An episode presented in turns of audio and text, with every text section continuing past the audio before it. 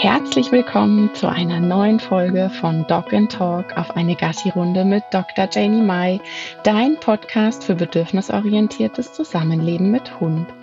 Heute ist wieder eine ganz besondere Folge. Ich habe eine super tolle Gästin bei mir und zwar die Daniela Tschurchenthaler von Element Hund. Hallo Daniela, so schön, dass du da bist. Hi Janie, danke schön, dass du mich eingeladen hast. Bin ein bisschen nervös, aber du wirst das sicher mit mir schaffen. Ah, auf jeden Fall. Es gibt null Grund, äh, nervös zu sein, denn ähm, wir haben uns ja dein Lieblingsthema ausgesucht oder eins deiner Lieblingsthemen. Silvesterangst. Genau. Mhm. Also nichts, was irgendwie aufregend sein müsste, weil du bist Vollprofi in dem Bereich. ähm, ja, sag doch mal so ein bisschen, wie kam es denn dazu, dass das ähm, dein eines deiner Lieblingsthemen ist? Und ich fände es ganz, ganz super, wenn du dich so mit ein, zwei Sätzen unseren ZuhörerInnen vorstellen würdest. Okay, ja, also ähm, ja, ich heiße Daniela, ich komme ursprünglich aus Südtirol und lebe in Wien, deshalb ist meine, mein Dialekt auch ein bisschen so ein Mischmasch, aber ich hoffe, ihr versteht mich alle. Ähm, ja, ich lebe in Wien mit äh, meinem Mann, meinem Hund und meinen drei Katzen. Und ähm, ja, also im Laufe meiner Ausbildungen ähm, habe ich schon immer gemerkt, dass mich das Thema ähm, Angst grundsätzlich sehr äh, interessiert und dass es auch einfach ein Thema ist, an dem man besonders ähm, kleinschrittig arbeiten muss und ganzheitlich. Und dann kam auch noch mein Hund Rudi zu uns, der ähm, ein Hund ist mit generalisierter Angst, also der ähm, ja, hat die ersten Monate fast auf der Couch gelebt, er kannte gar nichts. Und ähm, bei ihm ist eben auch Geräuschangst ganz ein großes Thema. Also ähm, ja, und dann habe ich mich da immer mehr reingefuchst und habe gemerkt, da gibt es wirklich ganz viel Bedarf und, ähm, und die Hunde brauchen da eine Hilfe und, und ja, und deshalb macht mir das einfach Spaß, weil für solche Hunde kann man mit gutem Training und Management und einer guten Anleitung wirklich die Welt auf den Kopf stellen. Also da kann man so viel erreichen und ja, das ist einfach meine Motivation und ähm, warum ich besonders das Thema Geräuschangst und Silvester sehr mag. Ja, super, super. Und ähm, das schon mal gleich so als Spoiler rein. Du bietest jedes Jahr ein spezielles Silvestertraining auch an, um eben perfekt vorbereitet zu sein, damit du deinen Hund bestmöglich unterstützen kannst ähm, für diese Zeit, richtig? Ja, genau. Also ich, ähm, das ist zwar immer mit begrenzten Plätzen, weil ich das immer individuell mache, aber da können wir ja eh vielleicht später nochmal ein bisschen drüber quatschen. Aber ja, das äh, Silvestertraining ist bei mir mittlerweile schon immer ganz fix äh, im, im Jahr eingeplant, dass ich mir da Zeit ja. nehme für, für Menschen, die da wirklich Hilfe brauchen. Sehr, sehr cool. Ja, dann lass uns doch mal loslegen. Ich habe natürlich ein paar Fragen vorbereitet. Ähm, diese Angst vor Geräuschen oder Phobie vor Geräuschen, ist das angeboren, immer angeboren oder erlernt? Wie ist denn das? Also grundsätzlich ist es so, dass die Genetik jedes Individuum auf äh, ihren Lebensraum vorbereitet und eben die Angst vor bestimmten Dingen gehört zum normalen Verhaltensprogramm. Äh, jetzt ein Beispiel, ähm, da hat man Studien an Laborratten gemacht und ähm, obwohl die seit Generationen nur im Labor waren und nie äh, Kontakt mit Katzen hatten, haben die dann auf den Geruch von Katzen mit extremer Angst reagiert. Das heißt, mhm. also es gibt schon eine gewisse Komponente, die angeboren ist und die auch lebenswichtig ist. Das sind eben diese ja, in dem Fall auf jeden Fall. Mhm. Ja, und wie? Das sind eben diese unkonditionierten natürlichen Angstauslöser und mhm. bei Hunden ähm, gehören da auch zum Beispiel Schmerzen dazu oder Höhe, das hat man oft bei Welpen, neue äh, Reize, ungewohnte Reize, schnelle Bewegungen und eben auch laute Geräusche. Mhm. Und es gibt eben auch diese, das sind einfach so angeborene Tendenzen, bestimmte äh, Ängste zu entwickeln.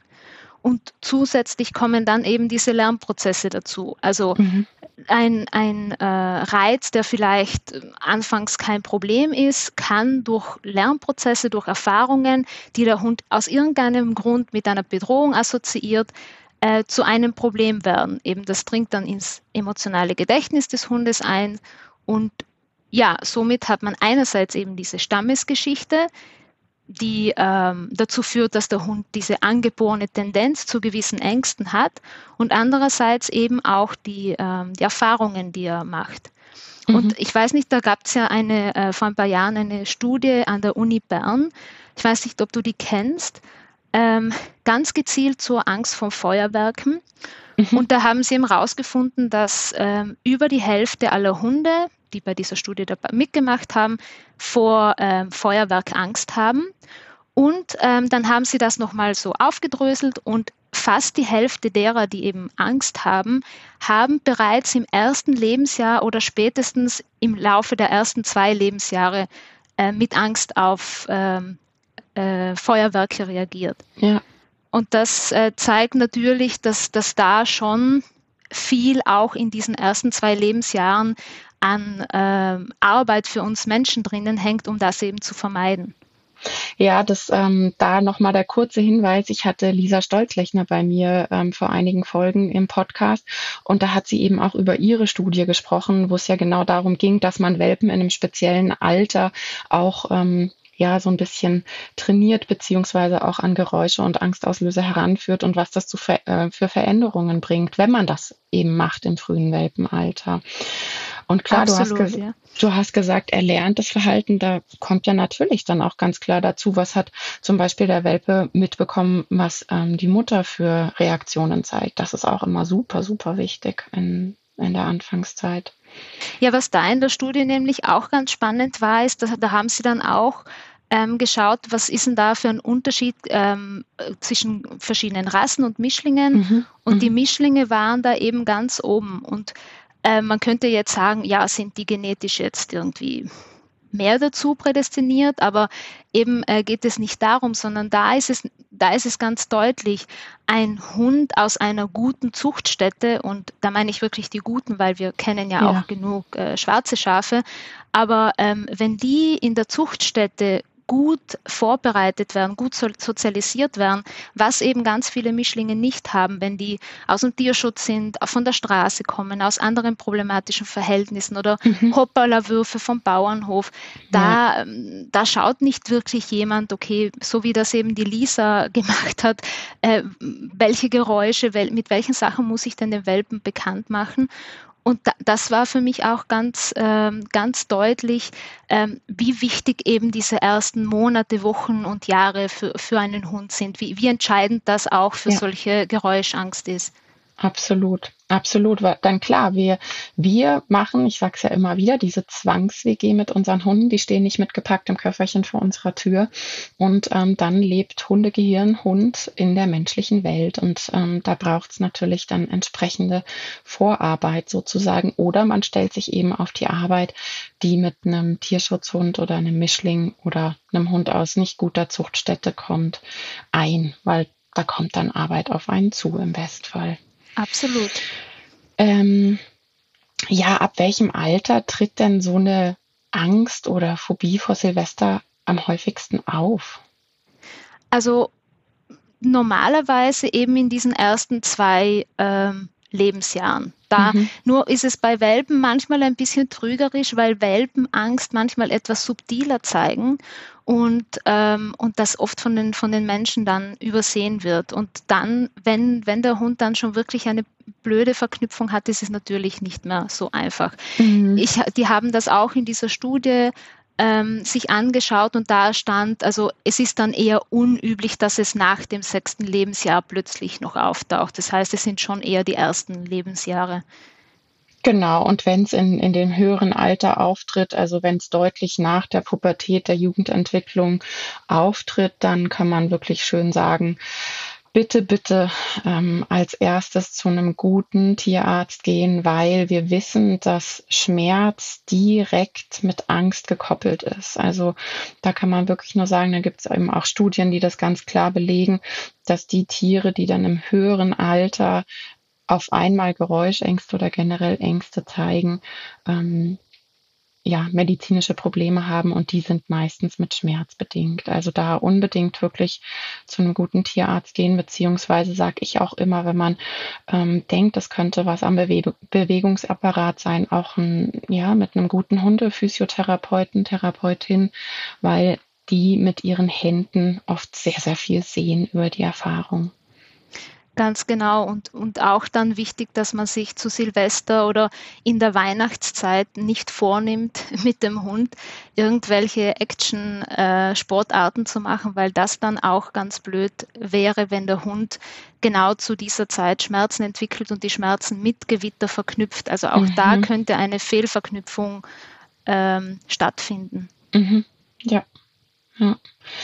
Ähm, ja, ich habe die nächste Frage, die haben wir ja da jetzt schon so ein bisschen reingebastelt. Dieses, wie kann man am besten vorbeugen, damit man eben nicht erst was tut, äh, wenn das erste Silvester, wo man dann merkt, ups, okay, jetzt hat der Hund Probleme, jetzt muss ich anfangen, sondern ähm, was schlägst du vor, was man so grundsätzlich macht, wenn man sagt, ich hole mir jetzt wirklich einen Welpen gerade zu mir oder ich hole mir einen Hund aus dem Tierschutz, kann man da schon vorbeugen? Sollte man? Ja, unbedingt. Also vorbeugen. Es ist halt immer besser, wenn man äh, vorbeugt, als dass man nachher versucht zu heilen. Also das ist dann meistens ein bisschen schwieriger. Ähm, und das ist eigentlich auch dann manchmal ein bisschen ein Trugschluss. Also ich habe ja vorher gesagt, dass äh, Welpen aus Zuchtstätten da eher ähm, weniger Angst entwickeln äh, in der Norm. Aber das Problem ist dann halt ganz oft, was ich beobachte, man hat einen Hund aus einer guten Zuchtstätte und man lehnt sich zurück und denkt sich, ach, mhm. du genau, der, äh, warum, warum sollten der jetzt Angst entwickeln? Und das ist eben, das ist ein großer Fehler, weil man weiß es einfach nicht und man kann den Hund nicht einfach in eine Situation bringen, auf die er nicht vorbereitet ist. Mhm. Es ist einfach, ähm, das ist nichts, was in der Natur vorkommt. Gerade diese Zischgeräusche, dieser Schwefelgeruch, das ist ja, da sind ja viele Komponenten, die zusammenspielen. Deshalb, mhm. egal wo man mhm. den Hund her hat, egal ob das ein Welpe von der Straße ist oder von einer Zuchtstätte oder ein erwachsener Hund, den man zum Beispiel gerade adoptiert hat, wo man noch gar nicht weiß, ja, wie, wie ist denn das bei ihm? Lieber einfach vorher schon anfangen, ähm, den Hund ein bisschen zu desensibilisieren, langsam und, und mit Strategie. Also nicht dieses, okay, ich bringe den Hund jetzt in die Situation und dann muss er das aushalten. Ähm, ja, aber vielleicht können wir da eh später nochmal ein bisschen drauf eingehen, wie ich das so zu Silvester mache. Auf jeden Fall.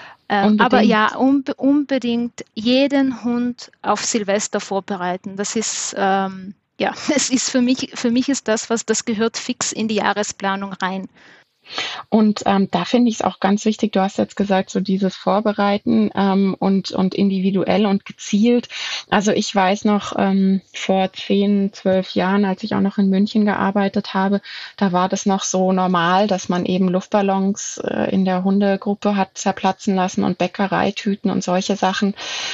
Das bitte nicht machen, weil da ist Nein. dann die Individualität und das ähm, ja individuell darauf vorbereitende überhaupt nicht gegeben.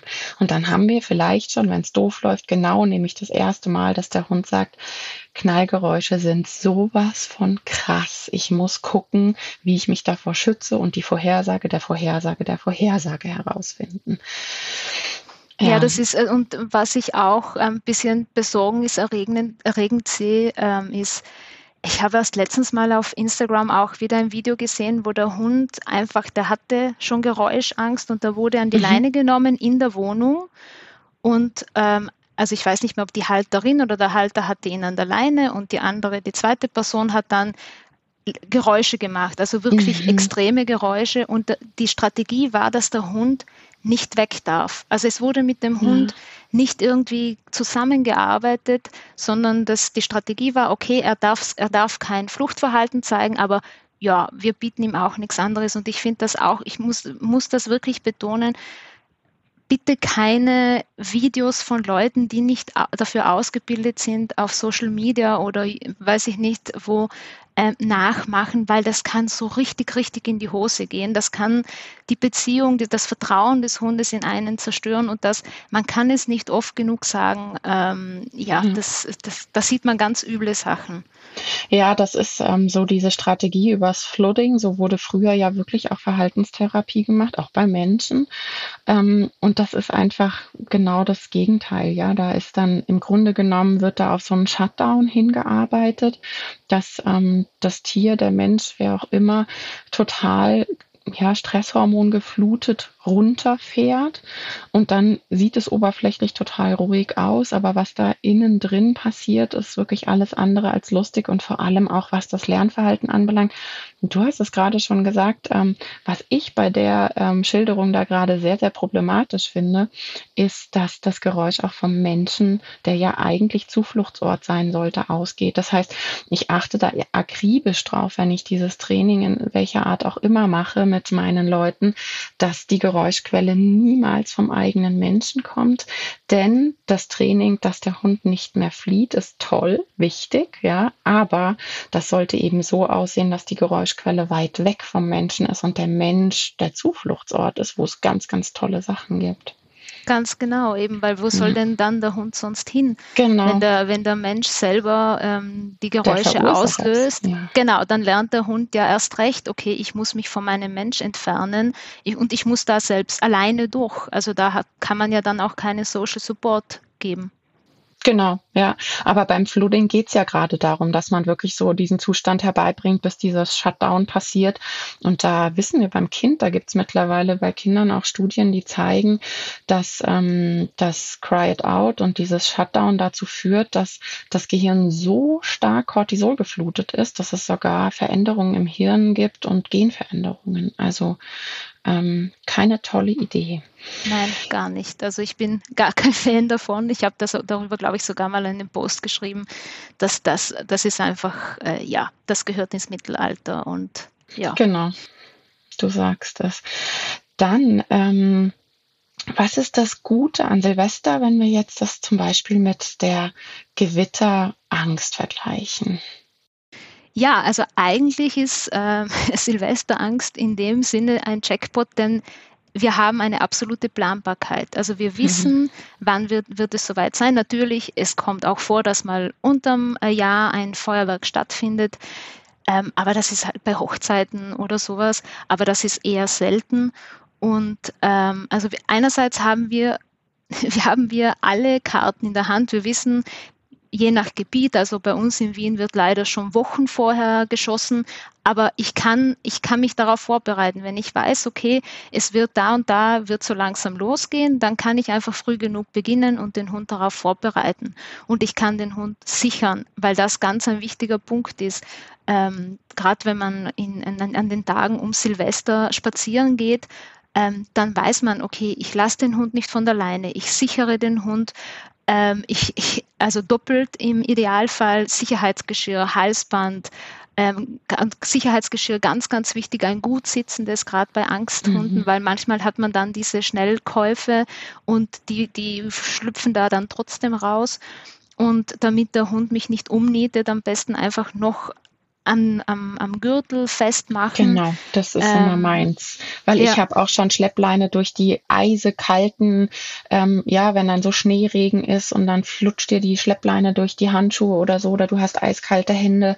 Ich mache das auch immer mit Bauchgurt das geht, das geht so schnell, so, da, das kann man sich gar nicht vorstellen, wie schnell das geht, dass der Hund weg ist, obwohl man ihn doppelt gesichert hat und an der Hand. Aber eben wie du sagst, gerade wenn man dann auch noch kalte Hände hat und das sind halt Sekunden, also der, oder Millisekunden, in denen mhm. der Knall ist da und der Hund ist weg. Also ähm, das kann man, also man kann für draußen natürlich mit Management arbeiten, aber man kann halt ganz viel äh, präventiv mit Training machen und weiß, ja, spätestens im Dezember muss ich gewappnet sein. Das ist das Gute an, an äh, Silvester, weil das habe ich bei Gewitter jetzt nicht. Das taucht plötzlich auf und ähm, je nachdem, wo man lebt, äh, umso plötzlicher, das kann so schnell da sein und dann ist es auch schon wieder weg. Und auch da kann es dann passieren, dass eben der Hund äh, sich so sehr schreckt, dass er, dass er wegläuft. Ja, Ja, also deshalb wirklich nochmal für alle ganz, ganz wichtiger Tipp, wenn der Hund im Training noch nicht so weit ist, dass eben der Zufluchtsort bei Erschrecken der Mensch ist, unbedingt sichern. Das heißt, wenn man einen Geräuschphobiker hat, dann immer sichern und ja, dann auch im Zweifelsfall, wenn es eben bei jeglichen Geräuschen sind, die irgendwie Knallgeräusch ähnlich sind, dann gehört da ganzjährig eine Schleppleine dran. Man kann ja auch eine lange Schleppleine in den Bauchgurt binden, wie auch immer.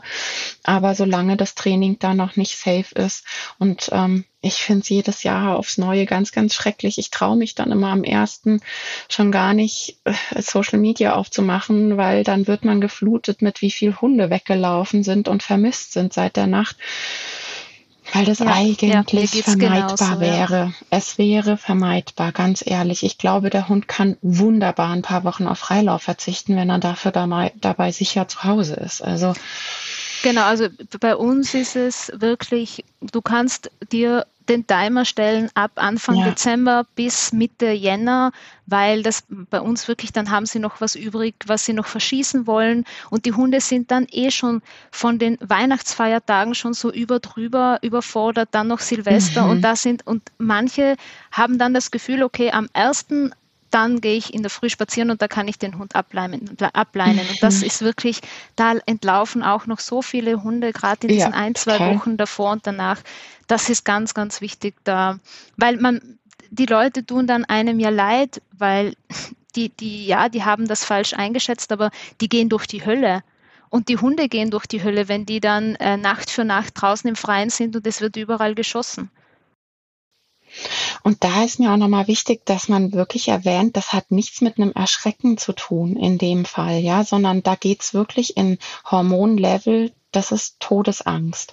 Ja. Und ähm, da ist nichts mehr mit großartig. Ich kann auf Erlerntes zurückgreifen und ich handel überlegt, sondern die haben wirklich Todesangst. Und das ist eben nicht, der hat sich nur ein bisschen erschrocken, dann lebt er zwei Tage unter der Eckbank und kommt dann wieder vor, weil das höre ich auch immer wieder, dass die Leute dann sagen, ja, meine Güte, es sind zwei Tage, da lebt er im Keller unter der Eckbank oder sonst wie.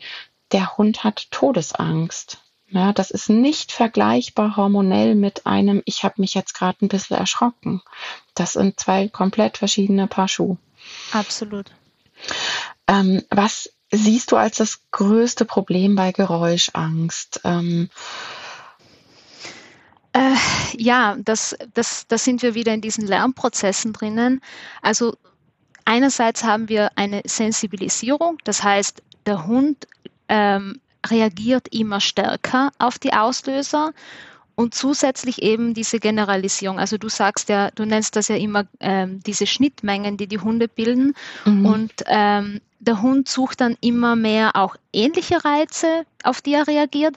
Aber eben dieser, dieser kleine Kreis von, ähm, nehmen wir jetzt Gewitterangst. Ich habe, der Hund reagiert am Anfang nur auf Donner und dann ähm, versteht der Hund nach ein paar Mal, okay, immer wenn es donnert, dann ist vorher dieses Licht, dieser Blitz. Und ähm, dann kann es passieren, dass der Hund dann ähm, schon auf Lichtreflexe, die jetzt nichts mit, äh, mit Gewitter zu tun haben, mhm. ähm, ängstlich reagiert. Oder ähm, zum Beispiel der Hund hat die, die Verknüpfung, immer wenn es gewittert, regnet es auch. Und dann kann man mit dem Hund, wenn es regnet, nicht mehr das Haus verlassen, weil er Angst hat, dass diese, ähm, dass diese Verknüpfung da ist. Und ich habe einen Hund, der genau das hatte. Der hat im Garten gelebt, sieben Jahre lang. Und er hat, also der hat die, die Scannen und Suchen, mhm. ähm, eben diese Vorhersagen. So könnte möglicherweise das bedeuten, dass jetzt ein Gewitter kommt und die, die, die sind dann, also irgendwann kannst du mit denen gar nicht mehr ein normales Leben führen. Also der, der Rudi war in seinem Leben komplett eingeschränkt. Der hatte mhm. wirklich kein ähm, normales Leben, weil er war immer nur auf der Suche nach irgendwelchen Auslösern. Vorhersage der Vorhersage der Vorhersage, gell? damit Richtig. er sich immer früher vorbereiten kann, damit ihm das erspart bleibt am Ende. Richtig, das zieht. Mhm. Also ähm, äh, bei uns in der Ausbildung weiß ich noch ganz genau, wie das ausgesehen hat. Da hatten wir so einen Kreis und dann immer diese größeren Kreise. Ja. Und das ist, ja. dieses Bild hat sich so in meinen Kopf eingebrannt. Und wenn ich, als ich das dann an einem eigenen Hund erlebt habe, habe ich verstanden, das ist irre. Also das, das ist das Gemeine an dieser äh, Geräuschangst. Und wenn man da nichts macht, wenn man das einfach laufen lässt, ähm, ja, dann ist die Wahrscheinlichkeit extrem hoch, dass die Hunde da wirklich eben die Vorhersage der Vorhersage immer mehr suchen und ja, kein, kein normales, entspanntes Hundeleben führen. War das bei ihm dann auch schon, dass er bei Gewitter so auf diese elektrische Ladung in der Luft reagiert hat? Weil ich habe da teilweise Hunde, da ist es nicht mal der Wind, wo ich immer sage, okay, das ist noch klar, sondern die reagieren schon vor dem Wind. Ja, also ich wusste immer, ähm, jetzt in ein paar Stunden ist es soweit. Mhm, da, da, da war dann draußen mit eingezogener Route und zu mhm. Hause, mhm. der hat dann auch so ähm, Stereotype oder, oder Zwangsverhalten gezeigt, also immer mit der Pfote an der Wand gekratzt und äh, ja, gezittert am ganzen Körper und, und ich musste das mhm. auch erstmal ähm, einordnen, weil am Anfang wusste ich ja noch nicht, warum hat er, also ich habe keinen Auslöser gesehen, aber der hat das natürlich schon gespürt und ähm, ja, das, das war bei ihm wirklich irre. Und, das, und da, da muss ich auch sagen, das, das bekomme ich nie komplett aus ihm raus. Also das mhm. ist unrealistisch, aber er hat jetzt wenigstens Strategien und das ist halt immer wichtig. Also klar, ich, weil viele Leute dann halt einfach sagen, ja, der hat halt Angst, da kann man nichts machen. Nein, ich kann ihm die Angst zwar nicht nehmen, aber ich kann mit ihm Coping-Strategien oder generell einfach Rituale erarbeiten, womit es ihm besser geht. Und das hilft ja schon. Und das ist so wichtig, dass dieses besser. Und da habe ich auch ganz oft Leute, die dann sagen, ja, das Training hat nicht funktioniert. Und dann ähm, lasse ich sie wirklich im Tagebuch haargenau aufschreiben, wie lang hat das dann früher gedauert oder wie lang dauert es, bis dein Hund wieder normal ist. Und wenn man sich eben diese Zeitspanne anguckt, dann war die am Anfang Stunden oder Tage und ist durchs Training auf Minuten gerutscht. Das heißt, dass der Hund Gewitter immer noch doof findet. Okay, aber die Rekonvaleszenzzeit, die Zeit, wo der dann wieder sagt, ich habe wieder Spaß am Leben, der Tag kann weitergehen, die hat sich verändert, weil er nicht mehr tagelang Hormone verarbeitet und Stress verarbeitet oder Stunden, sondern nur noch Minuten und dann wieder normal ist. Dann hat nämlich das Training sehr, sehr wohl wunderbar geholfen. Ja. Absolut, absolut. Also ich kann es jetzt nur sagen, beim Rudi, es ist mittlerweile so, ähm, also es ist, das Gewitter ist ihm nicht egal und das ist auch okay, genau. aber ähm, er kann, also er, er, zittert nicht mehr, er zeigt dieses stereotype Verhalten nicht mehr mhm. und ich kann mit ihm eben, wenn das Gewitter dann vorbei ist, zumindest am nächsten, also ich, ich probiere das gar nicht bei ihm, dass wir dann wirklich spazieren gehen, sondern mir reicht dann einfach, er hat einen Löseplatz im Garten und das war mir auch ganz wichtig für ihn, weil er generell so ein Angsttyp ist, zu etablieren ähm, damit er sich dann an solchen Tagen auch lösen kann. Und aber mittlerweile ist es, ich kann am nächsten Tag mit ihm normal spazieren gehen und früher war das undenkbar. Also ich hatte teilweise eine Woche danach noch, dass der rausgegangen ist und das erste, was er gemacht hat, ist so nach oben. Er ist halt mhm. ähm, Hüti-Mix, also sehr augenfixiert, auch also nach oben schauen, bewegen sich Blätter, ähm, kommen da eh keine Tropfen von oben und mhm. so weiter. Und ich sage immer, die Hunde, die warten, dass der Himmel runterfällt. Ich weiß richtig. genau, was du meinst, ja. Mhm, ganz genau. Mhm. Ja, klar. Und was ich bei Gewitterangst auch noch echt so wichtig finde, ist, dass die Strategien nicht nur an den Mensch geknüpft sind. Weil ja. das ist ja ganz oft der erste Schritt und von dem wird dann nicht weitergegangen. Und das finde ich so unwahrscheinlich unfair, weil wenn wir unsere Hunde halt doch mal alleine lassen, im Auto warten lassen oder oder, dann kommt es auch zu Situationen, wo die mit dem Gewitter oder mit irgendwelchen Geräuschen alleine sind. Und wenn ich dann als die, ich sage immer, der rettende Strohhalm nicht da bin, dann hat der Hund halt ein Riesenproblem. Voll, ja, das ist ähm, das ist mir auch immer ganz wichtig, weil ja, man kann halt nicht immer dabei sein, wie du sagst, dann ist man zum Beispiel auf der Arbeit oder beim Einkaufen und genau in dem Moment äh, geht ein Gewitter nieder und eben du, du wohnst ja auch in den Bergen. Ähm, mhm. Ich habe da früher auch gelebt, wobei das in Wien auch sehr schnell umschlagen kann. Und so schnell kann man da gar nicht zu Hause sein. Und das ja. war mir auch da immer ganz wichtig, dass er eine wirklich ein Ritual, eine Strategie hat, äh, wie es ihm dann, wo, wo er weiß, okay, das mache ich selbstwirksam, also nicht diese, oh mein Gott, wohin gehe ich jetzt mit mir selbst, dann, da gehe ich, er hat so eine, so Safe Zone, wo er weiß, okay, da, da bin ich sicher, da passiert mir nichts und natürlich ist es ihm dann nicht egal, aber es ist was komplett anderes, als wenn der panisch durch die Wohnung rennt und mhm. ähm, sich anpinkelt und ja an der Wand kratzt. Also das sind ähm, Unterschiede und das finde ich auch äh, gerade bei Gewitterangst und so weiter sehr wichtig. Deshalb bin ich auch, wenn ich mit mit Hunden ähm, arbeite, die, die ähm, Gewitterangst oder generell Ängste, die einfach so plötzlich auftauchen können, ähm, gibt es für mich auch immer unbedingt die Strategie mit Mensch und die Strategie ohne Mensch. Hm.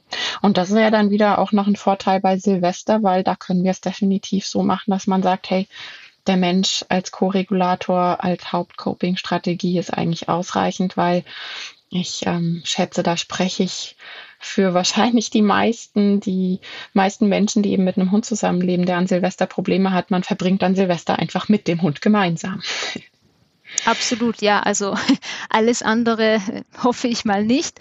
Aber ähm, ja, das ist eben, das ist das Schöne zu Silvester. Also eigentlich ist deswegen man hat sehr, sehr viele Möglichkeiten zu Silvester und ich hoffe halt immer, dass man die Leute sensibilisieren kann, äh, dass sie das auch nutzen. Ja, und das Wichtige war jetzt dieses, du hast gesagt, dass, äh, dass der Kreis immer größer wird, diese Vorhersage der Vorhersage. Abwarten, das wird dann vielleicht schon besser, weil die ersten zwei Silvester war da auch noch alles easy. Das geht vielleicht wieder weg. Abwarten funktioniert nicht. Das ist eine Nein. ganz blöde Strategie. Ja. Bitte die nicht machen, weil das wird, mhm. sonst wird der Trainingsberg, beziehungsweise in dem Fall der Trainingskreis, ähm, so haben wir jetzt das Bild gezeichnet, immer größer. Richtig. Ähm, wie sieht denn bei dir diese Vorbereitung aus? Ähm, du bietest das jedes Jahr aufs Neue an. Ich kriege das immer mit ähm, und schicke dann auch Leute zu dir. Wie sieht das bei dir aus? Äh, ja, so ganz pauschal kann ich das gar nicht sagen, weil ich mache das ja immer ähm, in Einzeltrainings, also immer individuell ähm, mit einer Verhaltensanalyse. Also ich schaue mir dann auch an, wo fängt denn die Angst bei dem jeweiligen Hund überhaupt an? Hat er überhaupt schon Vorgeschichten? Ich habe heuer zwei Hunde, das hatte ich noch nie, die einen Welpen und einen Hund, der nur leicht äh, manchmal ein bisschen unsicher ist, aber das hatte ich noch nie. Bis jetzt hatte ich immer nur wirkliche Angsthunde. Ähm, und ich schaue dann ähm, eben, wie weit sind diese Kreise? Wo, mhm. wo sind denn schon, wo sind wir denn schon? Wo sucht der Hund? Wo scannt der Hund schon? Und, ähm, und dann ist mir eben wichtig, diese Strategie für alle Eventualitäten. Also habe ich eine Strategie, wenn es äh, draußen knallt, also wir sind gerade spazieren, natürlich ist der Hund gesichert, ähm, dass man da ähm, Mittel und Wege findet und auch eben, wie kann ich die Spaziergänge so gestalten, dass auch wenn jetzt schon zwei Wochen lang es in der Nacht immer geknallt hat oder der, am Abend, dass die Hunde trotzdem noch untertags gut spazieren gehen. Also ich mache das ganz gern mit so ähm, so Inseln oder so Ankerinseln, äh, mhm. wo man Seeking-Inseln, wo man Suchspiele macht oder generell was, je nach Hund, also das, ähm, da schaue ich mir immer gern auch diese Belohnungslisten an, was ist denn, was findet denn dieser Hund richtig, richtig cool. Und ähm, und für drinnen, da arbeite ich sehr gerne mit Ritualen. Also ich bin generell einfach ein Fan von Ritualen für ängstliche, unsichere Hunde, weil wenn die diese Rituale mal verinnerlicht haben, also diese Verknüpfung, okay, wenn dieser Auslöser auftritt, dann mache ich dieses und jenes, dann fällt schon mal diese, dieser Kontrollverlust weg, weil die wissen ja, was mache ich jetzt, also auch selbstwirksam so. Ich weiß, was zu tun mhm. ist. Ich, ich ähm, ich renne nicht völlig planlos rum, verstecke mich oder, oder hock zitternd in der Ecke. Und da, ähm, ja, da mache ich verschiedene Sachen. Also einerseits finde ich ganz wichtig so eine Kombination aus Desensibilisierung und Gegenkonditionierung. Ähm, ich habe auch immer einen Sicherheitsmarker, also so, das fällt ja unter die sogenannte spontane Gegenkonditionierung. Also das heißt, äh, ein Reiz tritt auf und in dem Moment äh, marker ich dann und gebe eine supergeile Belohnung. Und äh, das ist auch laut dieser Studie, von der vor, ich vorher äh, gesprochen habe, die effizienteste Methode.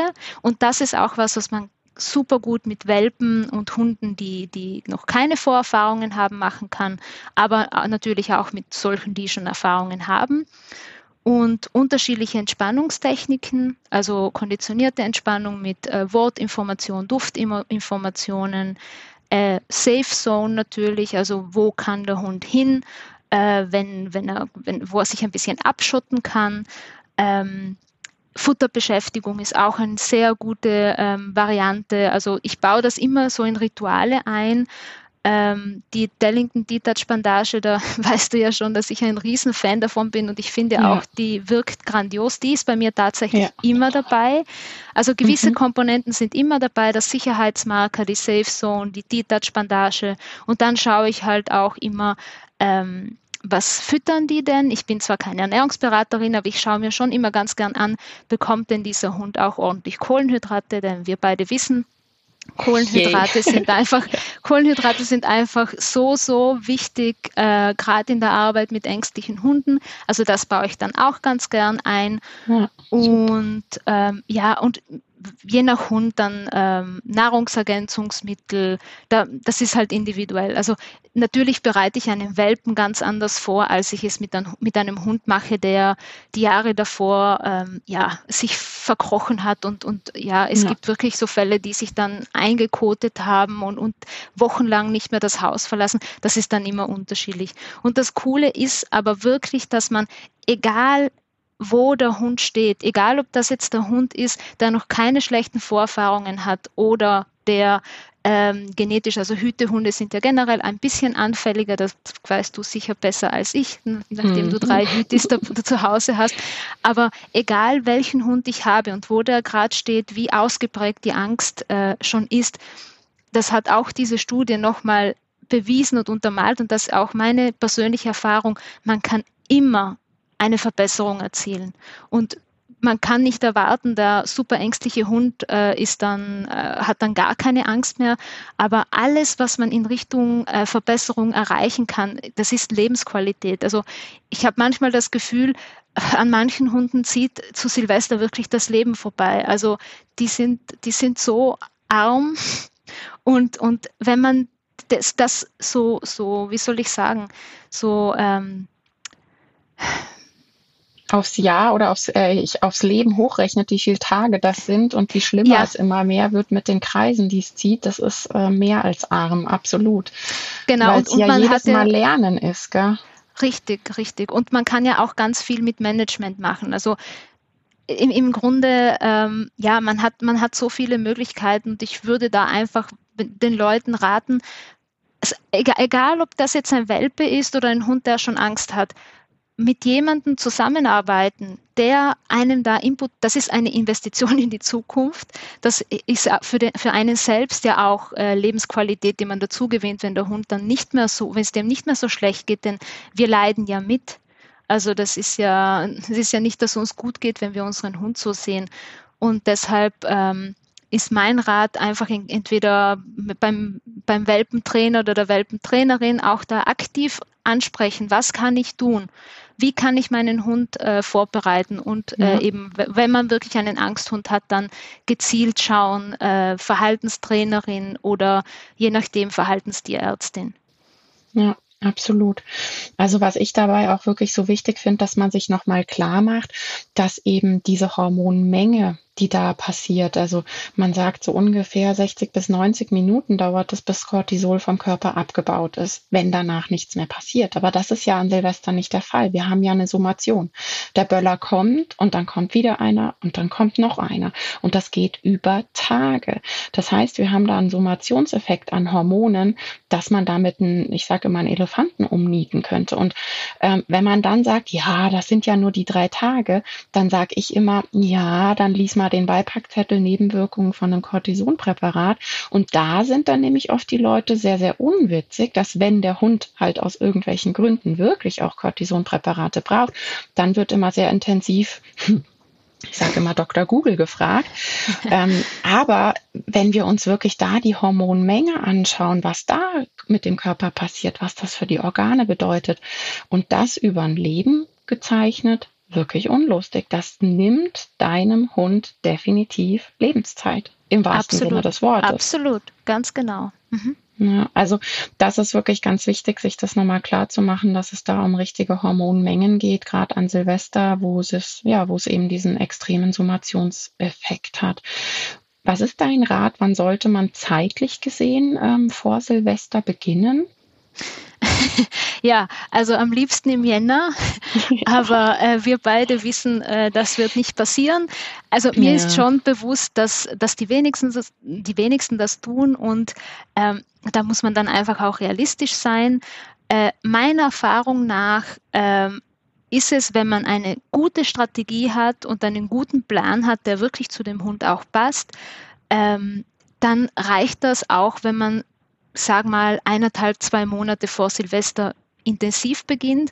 Und das heißt jetzt nicht, dass man dann nichts mehr macht, als mit dem Hund zu trainieren, weil es ist viel besser, man macht ganz kurze Einheiten, die man super in den Alltag integrieren kann ähm, und dann intensiv in diesen, diesen, weiß ich nicht, sechs bis acht Wochen, äh, da kann man schon wirklich extrem viel erreichen. Also natürlich, uns wäre es am liebsten, die Leute würden je früher, desto besser anfangen und auch unterm Jahr immer wieder das auffrischen. Und ich halte auch meine Leute immer äh, dazu an, also wenn die das Paket bei mir gemacht haben und das gut lief, dann sage ich immer, bitte seid euch bewusst, ihr müsst das nächstes Jahr, ihr müsst den Hund wieder vorbereiten. Vielleicht reagiert der Hund schon weniger, das kann gut sein, aber wir wissen es nicht. Wir wissen auch nicht, was unterm Jahr alles an äh, Triggern wieder dazukommt oder die Trigger sich wieder verstärken. Ähm, aber ja, also ich sage mal, ja, eine Woche, zwei Wochen vor Silvester, da, da geht dann nichts mehr. Also da kann man dann nur noch wirklich mit Notfallmaßnahmen arbeiten. Das ist meine genau. Meinung. Ich weiß nicht, wie du das siehst. Ja, absolut. Also ähm, ich sage immer, das Grundgerüst bei der Geräusch, also wenn, wenn wir da ins Training gehen, ist ähm, an der mentalen, am mentalen Wohlfühlfaktor zu arbeiten. Und das kann ich eben darüber, dass ich generell schöne Auslastungen bereithalte. Das heißt, ich schaue mir das Stressfass an auf das Gesamt, auf, ich sage jetzt mal, das gesamte Leben, den gesamten Alltag bezogen. Das Stressfass, da sage ich immer, stellt euch ein Regenfass vor, wo den ganzen Tag alles so zusammenpurzelt, was da so ist. Und ähm, da kann man eben gucken, was kann ich dann am Alltag grundsätzlich verändern, dass da nicht so viel reinfällt ins Stressfass und auf der anderen Seite, wodurch kann ich Wohlfühlfaktor absolut erhöhen und ähm, wir wissen, dass zum Beispiel alles, was mit Suchen zu tun hat, ja direkt ins Glückszentrum geht. Das heißt, ich ähm, mache da dann immer sehr, sehr viel Vorbereitung mit allem, was ähm, ja, Futterparcours, Futterlandschaften, alles, was mit Schnüffelspielchen zu tun hat. Mhm. Ähm, alles, was mit Suchen zu tun hat und das eben super gerne indoor, ähm, damit wir im Safe Space, hast du es vorhin genannt, damit wir wirklich da auch in die Sicherheitszone nochmal ganz arg aufladen und ähm, versuch generell zu schauen, wodurch kann man das Wohlfühl, ja, den, den Wohlfühlfaktor generell erhöhen. Und das kann ganz verschieden sein. Da, da ist ja jeder Hund auch anders. Ich habe Hunde, die lieben es zum Beispiel zur Physio zu gehen, wo ich dann sage, ja, dann bitte mach Termine vor Silvester bei der Physio. Und du hast die Ernährung schon angesprochen. Es gibt Futterzusätze, die man super gut geben kann, die Nervenstärke parat halten. Ich sage immer so ein bisschen wie so ein Entspannungs- und Nerventee für Menschen. Das gibt es auch als Drops für Hunde zum Beispiel. Und ähm, dass man in den Bereich geht, mit einem Hundekumpel verabreden im Garten, dass die gar nicht noch Außenfaktoren dazu haben, sondern wirklich zweimal die Woche oder so ein Playdate mit dem allerliebsten Kumpel im Garten haben. Ähm, solche Sachen. Es gibt auch wirklich Leute, mit denen übe ich dann gezielt Reizangeltraining, dass wir das Sportliche nochmal drin haben und alles, was sich wohlfühlen, dass es einem einfach sauwohl geht. Das ist die Basis für, ich komme mit Geräuschen und mit Dingen, die ich nicht so gut finde, besser zurecht.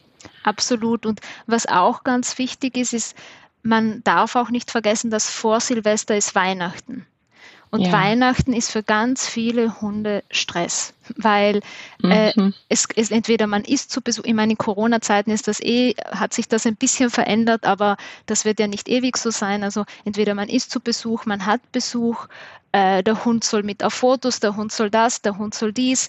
Ähm, und die Menschen sind gestresst. Also ja, ich habe ganz ja. viele ähm, Hunde, wo kein Besuch ist und nix und die laufen unrund, wo ich dann immer sage, ja, weil du so krass viel Stress hast und die sind halt Emotionsschwämme. Unsere Hunde sind Emotionsschwämme. Ja, und voll. Genau, und da einfach auch, also ich versuche dann schon auch, wenn ich diese Silvestertrainings mache, dass ich nochmal darauf sensibilisiere, schau, dass ihr auch zu Weihnachten einen guten Plan habt. Macht da viel ähm, Entspannungsübungen. Wenn man, wenn man einen Plan hat, wie, wie plane ich diese Tage durch, so dass es mir gut geht, dass ich nicht so gestresst bin und mhm. dass mein Hund oder meine Hunde ähm, auch damit gut zurechtkommen. Das ist die halbe Miete. Also ich sage immer, Silvester fängt schon zu Weihnachten an, weil da geht es schon los. Ja, ich muss gerade so grinsen, weil ich habe vorhin eine Folge aufgenommen, ähm, die will ich vor Weihnachten noch rausbringen, die heißt Advent, Advent, die Stimmung brennt. ähm, wie, wie passend das ist. Ja, genau. ähm, was ich noch wichtig finde, ist ähm, reinzubringen, wenn dein Hund schon vor der Pubertät Geräuschangst zeigt. Bitte such dir jemanden, der mit dir eine ordentliche Kastrationsberatung hat. Das ist ein wichtiges Thema. Ich weiß, das ist ein unleidiges Thema.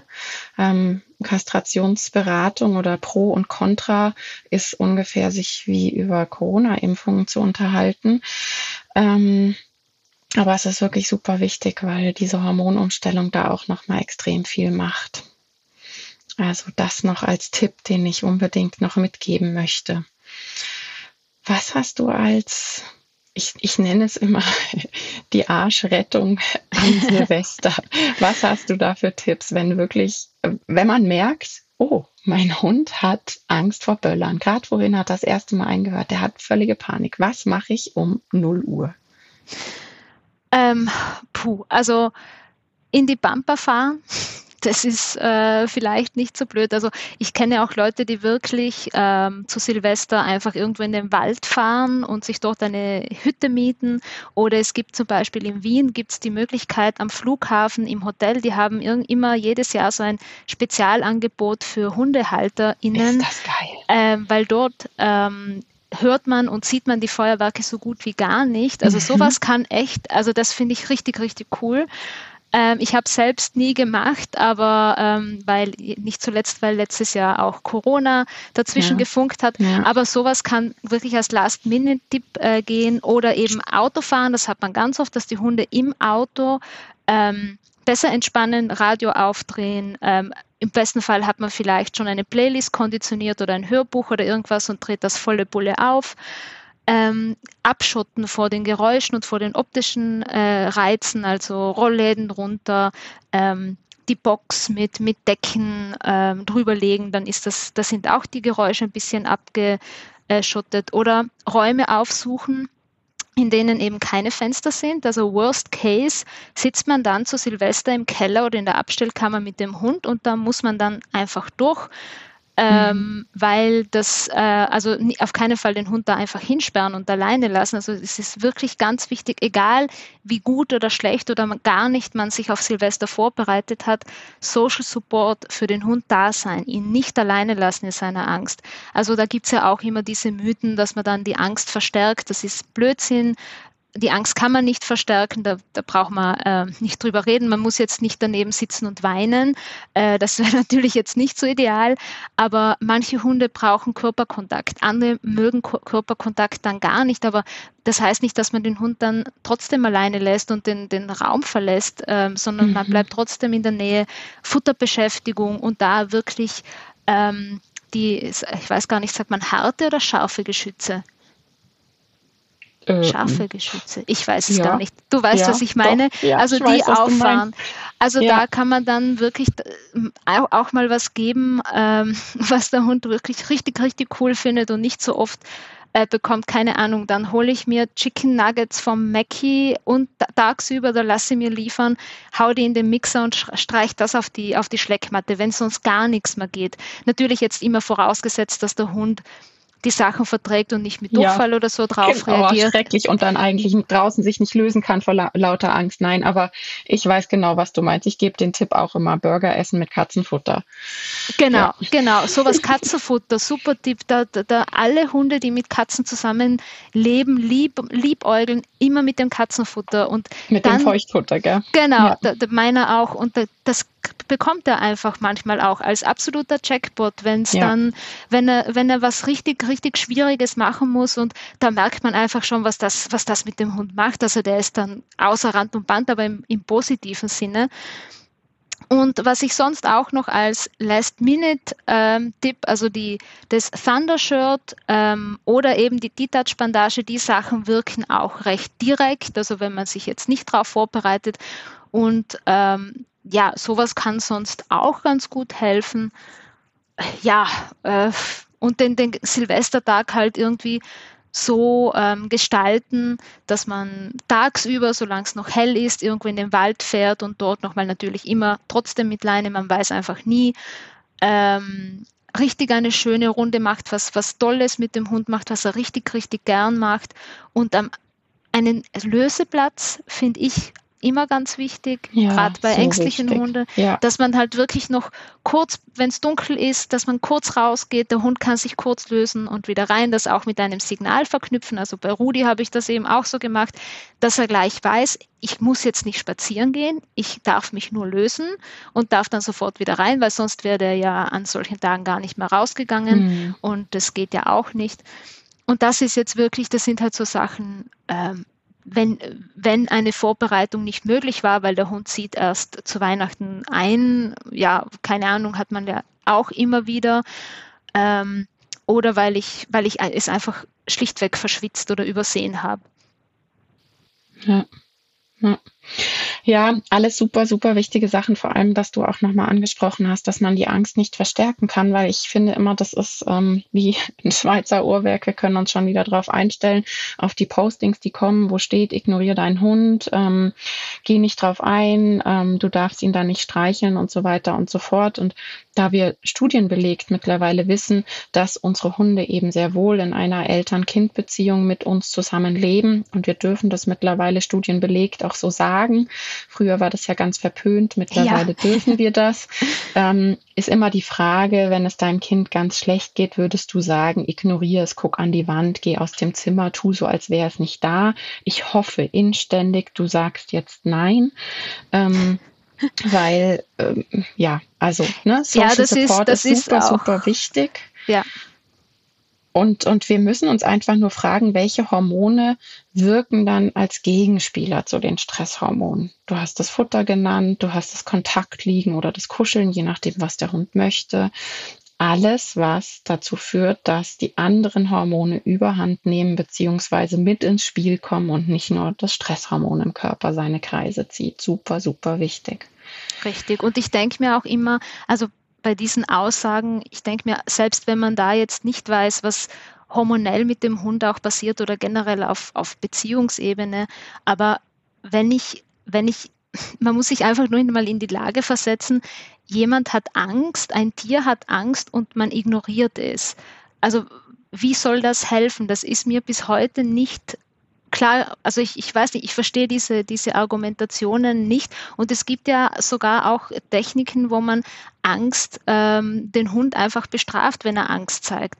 Also das, äh, ja, ja, das sind, um, sind, um die Angstzeichen zu hemmen im Grunde genommen. Genau, ja. das heißt ja, ja, nicht, dass es dem Hund besser geht, aber er geht mir zumindest nicht auf die Nerven mit seiner Angst, genau. sondern ja, genau. er lässt es halt über sich ergehen. Das ist das Ziel davon. Ja. Also ich glaube, das kommt wirklich daher, dass viele Leute dann glauben, es ist ein Aufmerksamkeitszeichen, das ähm, Zeichen, dass der Hund halt Aufmerksamkeit will. Du hast gesagt, dass er dann nervt und ähm, dass dieses Verhalten dann mehr wird, wo ich auch immer sage, doch nicht unsere Sofawölfe, die werden den ganzen Tag gestreichelt. Vielleicht, wenn man den Hund immer nur im Keller hält und er dann vielleicht einmal im Jahr Aufmerksamkeit kriegt, dann könnte ich mir vorstellen, dass daraus ein Aufmerksamkeitszeichen das Verhalten wird. Aber ansonsten gibt es keinen Hund, der ähm, absichtlich so tut, als ob er Angst hätte, damit er endlich mal von seinen Menschen beachtet wird. Also das ist ein völlig irrsinniger Gedanke. Ja. Deshalb bitte seid für eure Hunde da, so wie ihr es für jeden Sozialpartner eben auch wäret, wenn man merkt, der hat jetzt gerade Angst. Ähm, ich würde gern noch ähm, was zu Medikamenten sagen. Wie handhabst du es? Ähm, sagst du ab einem gewissen Level bitte sprich mit jemandem oder? Ähm, ja, also Medikamente, das ist ja immer ein sehr heikles Thema, sage ich mal. Ähm, also ich finde, man kann mit Training schon extrem viel schaffen, aber es gibt auch Grenzen. Also wenn ich wirklich merke, okay, ich habe jetzt einen Hund vor mir, der schon, keine Ahnung, zehn Jahre lang immer mehr, immer stärker das Angstverhalten gezeigt hat, dass der teilweise Wochen vor Silvester kein normale, also nicht mehr normal frisst oder nicht mehr spielt, nicht mehr mhm. richtig schläft, dass der wochenlang braucht, um sich danach dann von Silvester zu erholen. Ähm, dann ähm, ist es schon so, dass ich dazu rate, dass man sich dann zusätzlich zum Training, also für mich gehört das immer zusammen, dass man auch einen Hund der Medikamente bekommt. Sagst, ja. Das ist für mich nicht okay, ich baller da jetzt was rein zu Silvester und gut ist, weil, wie wir ja. schon gesehen haben, das fängt ja nicht an in der Silvesternacht an und ich kann den Hund ja jetzt auch nicht ähm, die ganze Zeit ruhig stellen. Aber dann äh, bin ich schon ein Fan, dass man schaut, okay, gibt es eine gute Verhaltensmedizinerin in der Nähe? Ich habe ja auch oft ähm, Kundinnen aus Deutschland oder Schweiz oder Südtirol oder ähm, die ich halt wo ich dann keine äh, direkte Tierärztin empfehlen kann. Aber dann, dann schaue ich schon, dass man sich da zusätzlich Support holt. Aber eben immer in Kombination. Also das, das eine geht von mir aus gesehen, geht Medikamente ohne Training, das ist nicht fair. Ja, ja.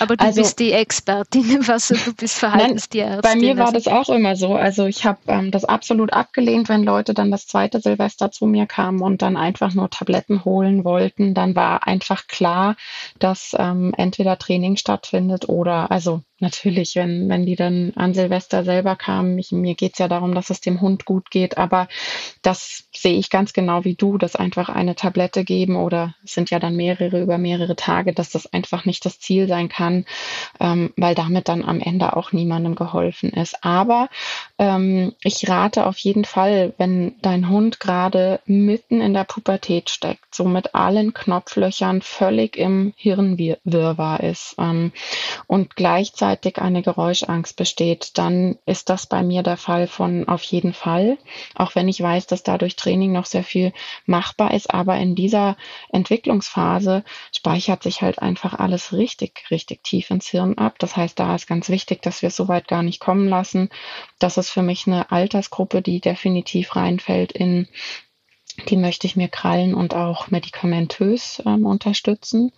Und ansonsten mache ich das genau wie du sagst, dass man einfach mit Training extrem viel machen kann und dann aber auch gucken kann, Mensch, ich kann die Dosis schon total niedrig halten durchs Training, aber gebe trotzdem zusätzlich noch was. Habe da eben ähm, Kunden bei mir, die sind da sehr, sehr versiert geworden über die Zeit und wissen dann, wir fangen dann eben auch am 29., 30. an mit der Medikation und dann können die das sehr, sehr gut einschätzen.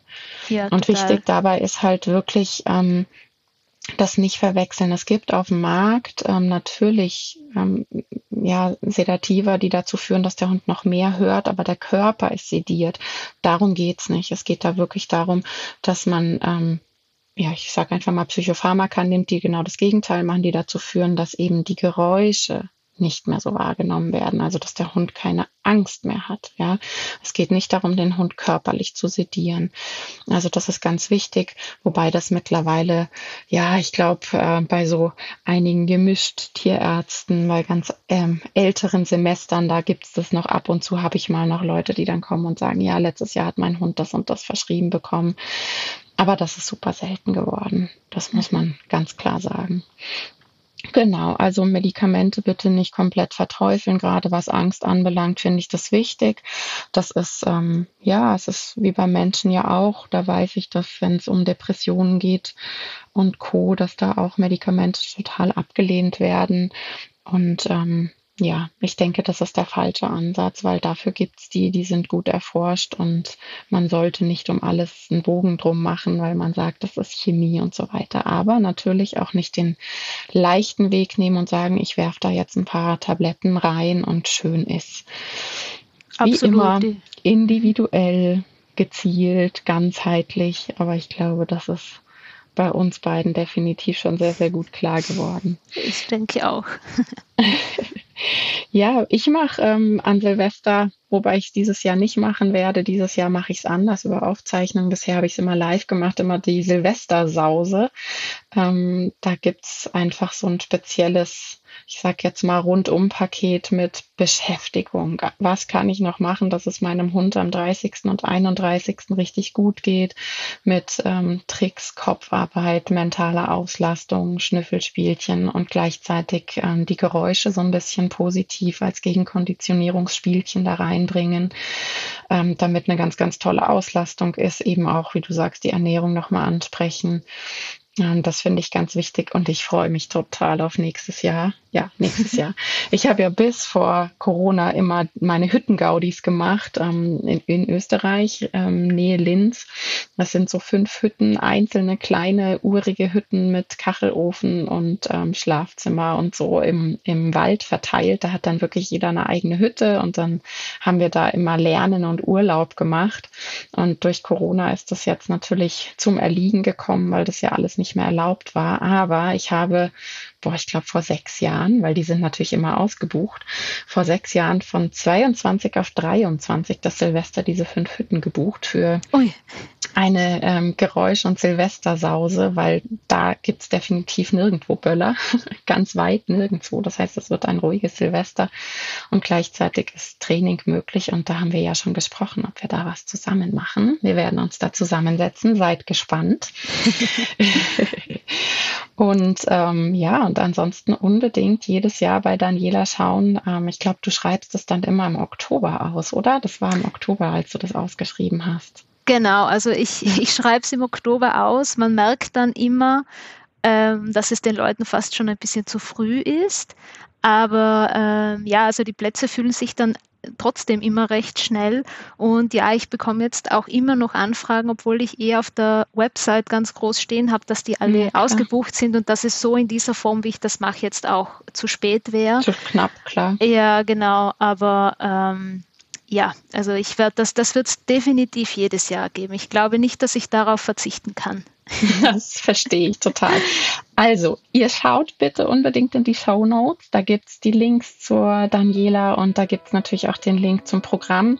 Ihr bucht es am besten am 1.1. ähm, dann seid ihr im Programm oder noch besser ist ja tatsächlich, wenn man einfach so früh wie möglich anfängt, dass man dann gleich gewappnet ist, ähm, dass es erst gar nicht zu dieser Verknappung im Oktober kommt. Und ähm, ich hoffe, die Folge hat dir gefallen und ähm, ja, wir konnten ganz viele wichtige Dinge mitgeben.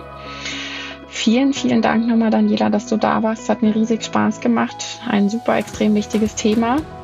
Dankeschön für die Einladung und dass du mich in dein Podcast-Wohnzimmer eingeladen hast und die Nervosität ist auch schnell verflogen. Also war richtig, richtig schön mit dir zu quatschen. Schön, dass du da warst. Und wie immer freue ich mich natürlich über positive Bewertungen bei iTunes, wie es so ist. Davon lebt ähm, ein Podcast, darauf bin ich angewiesen. Und ähm, ich wünsche dir eine wunderschöne Silvesternacht mit deinem Hund, gewappnet mit ganz viel Wissen durch diese Folge. Und ähm, ja, ich hoffe, wir hören uns ganz bald wieder. Bis dann. Tschüss. Tschüss.